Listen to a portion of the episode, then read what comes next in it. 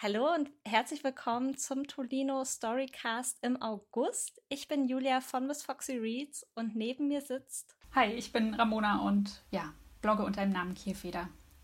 Genau, und wir möchten heute mit euch über das Augustbuch ähm, im Tolino Story Club sprechen. Im Tolino Story Club lesen wir jeden Monat mit euch zusammen auf Facebook ein Buch und ähm, genau dieses Buch, ähm, über das sprechen wir im Tolino Storycast am Ende eines Monats. Der Tolino Story Club wird geführt von äh, vier ModeratorInnen und wir lesen ein Buch immer in Duos. Neben uns sind noch Philipp von Bookwalk und Annabel Stehl dabei. Und äh, ja, bevor wir starten, stellen wir uns vielleicht mal ganz kurz vor. Magst du anfangen, Ramona? Ja, ich bin äh, schon eine ganze Weile im Blog-Universum dabei, jetzt über zehn Jahre mittlerweile und ja, lese querbeet und vor allem auch sehr gerne Romance. Genau, ähm, ich habe 2014 meinen Blog Miss Foxy Reads gegründet. Mittlerweile arbeite ich auch in der Buchbranche, habe also gar nicht mehr so viel Zeit für den Blog. Aber ich lese, glaube ich, wie Ramona auch sehr, sehr viel querbeet, ganz viel Fantasy, aber eben auch ganz viel Romance. Deswegen freut es mich total, dass wir heute auch über einen Romance-Titel sprechen.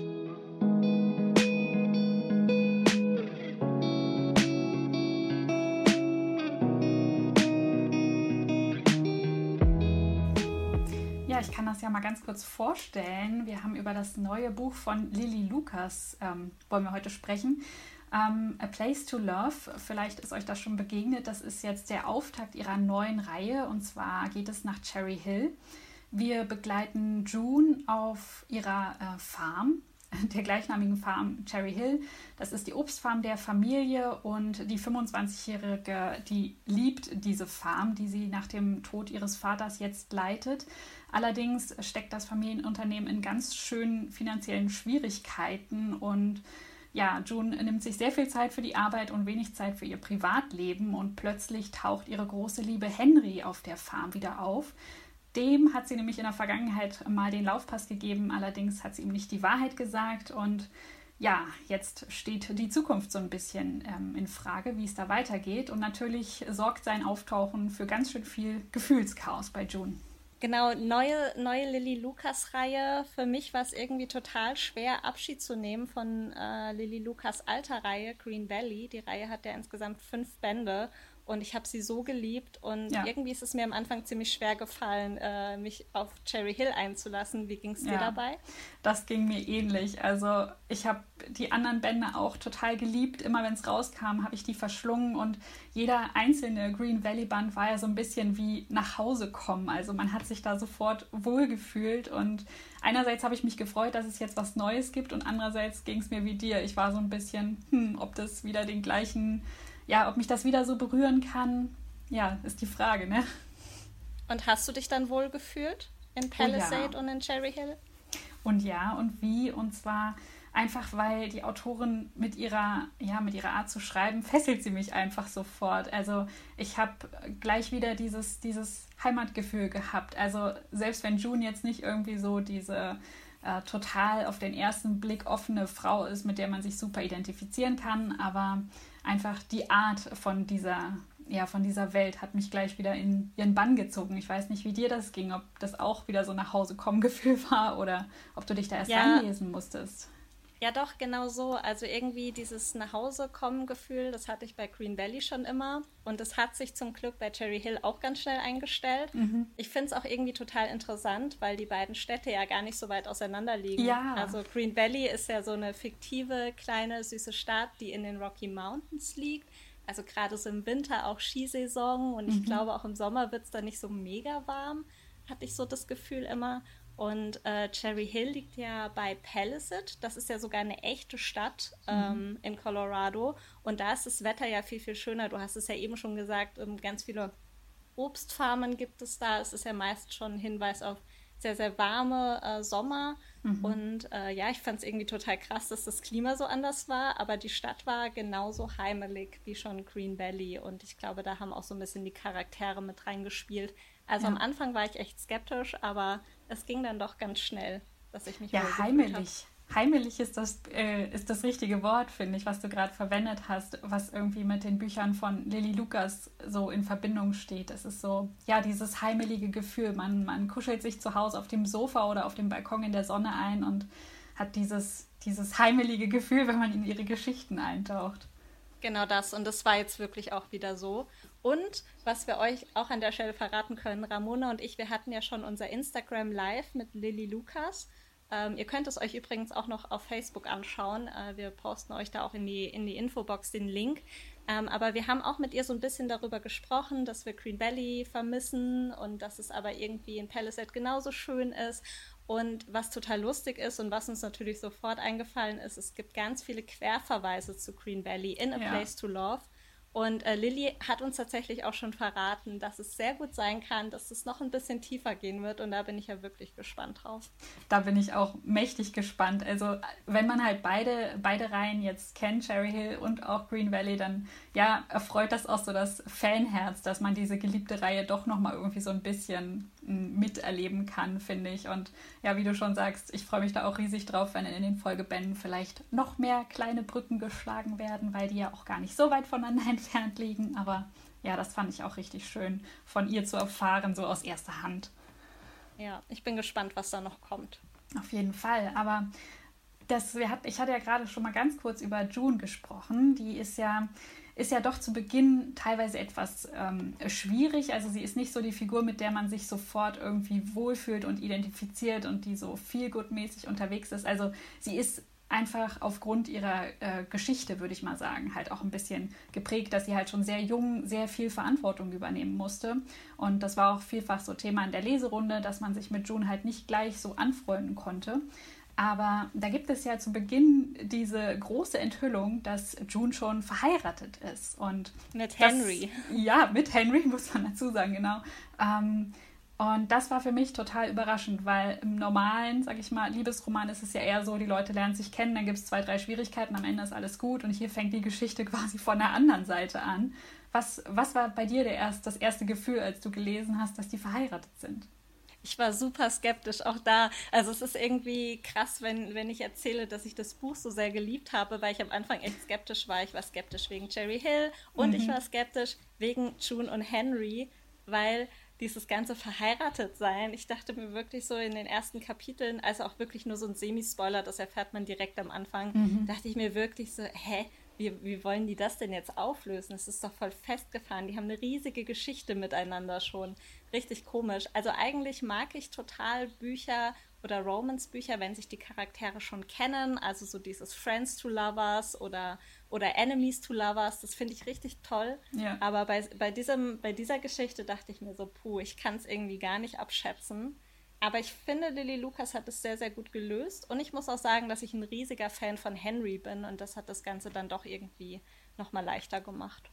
Da bin ich ganz bei dir. Also ich war zu Beginn auch ja mehr so in der Position, hm, wie will sie das jetzt auflösen? Ich meine, die sind quasi hm, fast fertig, so wie es aussieht mit ihrer Geschichte. Aber da gab es ja doch noch so sehr viele Dinge, die ungeklärt waren. Und ich fand einfach auch schön, wie sich diese Liebesgeschichte, die ja eigentlich fast schon stattgefunden hat, dann doch nochmal neu entwickelt hat. Also das war irgendwie sehr, sehr berührend zu sehen, wie die beiden sich näher gekommen sind, obwohl es jetzt auch nicht so die extrem äh, spicy, leidenschaftliche Liebesgeschichte ist, weil June, wie gesagt, auch einfach ein sehr vorsichtiger Charakter ist. Aber da mochte ich Henry auch einfach sehr, weil der ist, also der war so ein Book-Boyfriend, den mochte ich total, total gerne. Ja, Henry ist halt einfach so ein Lieber irgendwie. Ja. Ich habe mir beim Lesen gesagt, so, oh, der ist so süß, weil er irgendwie, weiß ich nicht, er vergisst irgendwie nie sich und er steht immer für das ein, was er gut findet und auch ja. für das, was er nicht gut findet.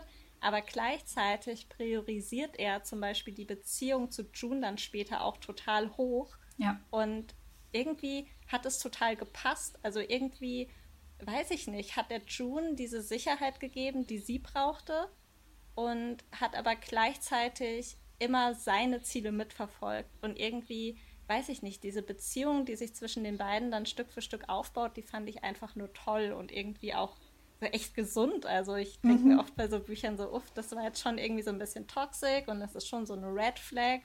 Aber da fand ich irgendwie alles total schön und ich glaube, das lag auch größtenteils an Henry obwohl ich June auch eigentlich immer toll fand, so nach den ersten Startschwierigkeiten. Ich bin, also ich weiß nicht, aber wir sind uns, glaube ich, sehr einig. Aber ich fand das auch schön, dass diese Geschichte, diese Liebesgeschichte einfach so, so nicht von Red Flags gekennzeichnet ist, dass man echt so dachte, boah, Vielleicht äh, müsste sie sich da nochmal jemand anders suchen. Aber das, das fand ich auch echt schön, dass er sich, ja, du hast das so schön gesagt, er hat sie so priorisiert und ähm, hat, hat einfach auch viel ja, über seine Gefühle gesprochen und so. Und das ist ja, ist ja auch nicht selbstverständlich in Büchern, dass kommuniziert wird zwischen den Love Interests.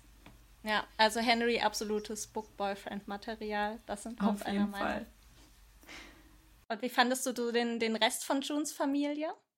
Ja, spannendes Thema, ne? Also in der Leserunde bei Facebook wurde tatsächlich Junes Mama ganz oft angesprochen, dass die Leute die nicht so sympathisch fanden.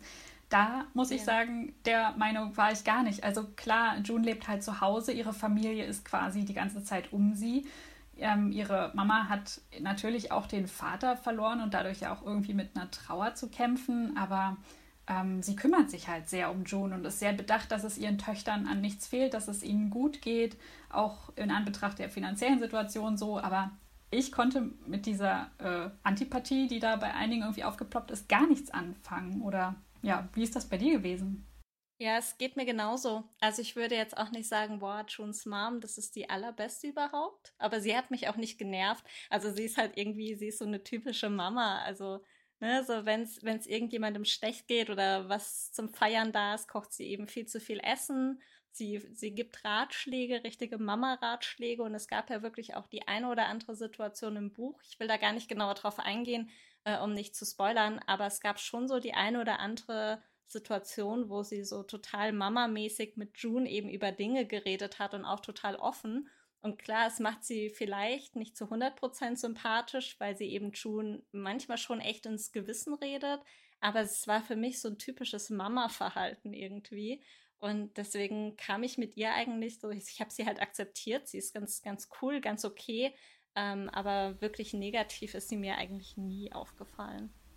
Nee, da bin ich auch. Also ganz ehrlich, sie ist halt so eine Mutter. Ich finde es schön, dass tatsächlich mal so ein Elternteil in so einem, äh, ja, New Adult Liebesroman doch mal thematisiert wird, weil die Eltern ja sonst eher so eine äh, untergeordnete Rolle spielen. Also selbst irgendwie in Jugendbüchern tauchen sie ja selten mal auf. Aber dass sie halt hier auch diese Rolle der Ratgeberin so ein bisschen hatte. Ich meine, letztlich June ist jünger als ihre Mutter. Natürlich hat die vielleicht auch ein paar andere Ansichten oder so, aber ich fand es schön, dass diese Beziehung auch so im Fokus stand. Also generell diese familiäre Beziehung zwischen June, ihrer Mutter, ihrer Schwester, dass das alles alles so im Fokus stand und halt nicht nur irgendwie die Liebesgeschichte zwischen June und Henry und den ganzen Problemen, die da mit einhergehen. Ja, genau. Und die leben ja auch so eng zusammen. Also neben ja. June und ihrer Mama sind da ja noch Lilac, sie ist die, mittel, die mittlere Schwester und Poppy die jüngste Schwester. Und dann mhm. ist quasi ein, ein äh, Kommilitone, glaube ich, von Poppy, äh, Flynn, der eigentlich auch immer auf der Farm lebt und irgendwie schon Teil der Familie ist, also einfach auch ein Freund von Poppy der meistens auch irgendwie mit dabei sitzt. Wen mochtest du von den anderen dreien am liebsten? Hat es dir da jemand besonders angetan? Also ich muss sagen, auf Poppy bin ich wahnsinnig neugierig, weil da halt auch schon in der, im ersten Band jetzt so ein bisschen angeklungen ist, wo es hingehen könnte. Da will ich jetzt aber nicht spoilern, das müsst ihr selber lesen. Das ist wirklich schön charmant eingebunden. Aber ich war auch noch ein ähm, Freund, also oder neugierig war ich noch auf die Geschichte von ähm, ihrem Freund, also Flynn, der ja auch das Baumhaus gebaut hat, was da im Garten von Cherry Hill rumhängt, weil ich da nämlich echte Sehnsucht danach hatte, auch mal so einen Baumhausurlaub zu machen. Ja, ich auch. Ich meine, kennt ihr da draußen, kennt ihr diese Baumhäuser, die zum Beispiel bei Airbnb vermietet werden? Und da kann man sich eine Nacht einmieten. Genauso eins hat Flynn gebaut. Und als ich das gelesen habe, ich war auch direkt neidisch und dachte mhm. mir so, mhm. boah, ich hätte jetzt auch gern so eine Obstfarm mit ganz vielen Baumhäusern und die vermiete ich und in einem schlafe ich manchmal ja. selbst. Stelle ich mir richtig, richtig schön vor, wenn man sich irgendwie so eine, so eine weite Obstbaumwiese anschaut und dann steht da so ein Baumhaus drin und du kannst so unter klarem Sternenhimmel schlafen. Ja. So stelle ich mir das irgendwie vor und ich habe seitdem auch richtig Lust drauf. Hast du das ja. denn mal gemacht oder noch nie? Noch nie. Tatsächlich äh, habe ich das aber öfter schon mal recherchiert, weil ich schon vorhatte, eigentlich das mal zu machen, weil ich diesen Gedanken halt in der Natur, zwischen den Bäumen, ähm, ja, mit dem Rascheln der Blätter oder so einzuschlafen.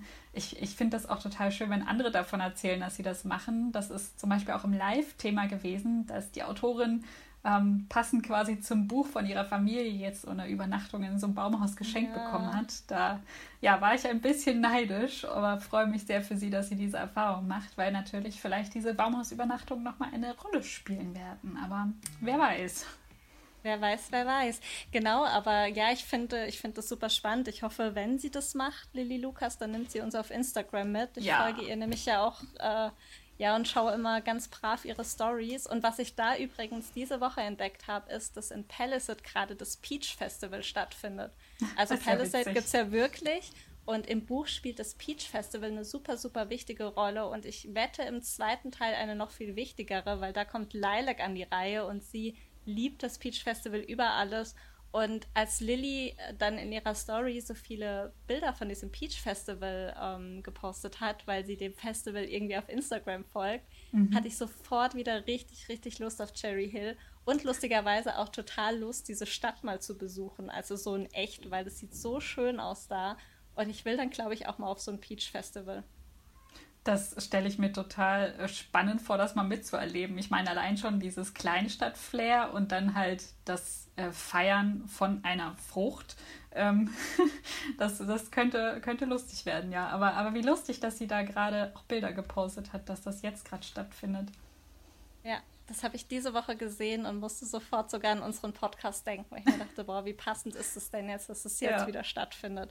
Und das, finde ich, zeigt auch nochmal, warum es uns, glaube ich, auch so leicht gefallen ist, uns auf Cherry Hill einzulassen und dann doch so ein bisschen Abschied zu nehmen von Green Valley, weil sie einfach mega viel Liebe und Detail ähm, ja, in ihre ganze Story legt. Das fand ich echt super, super schön.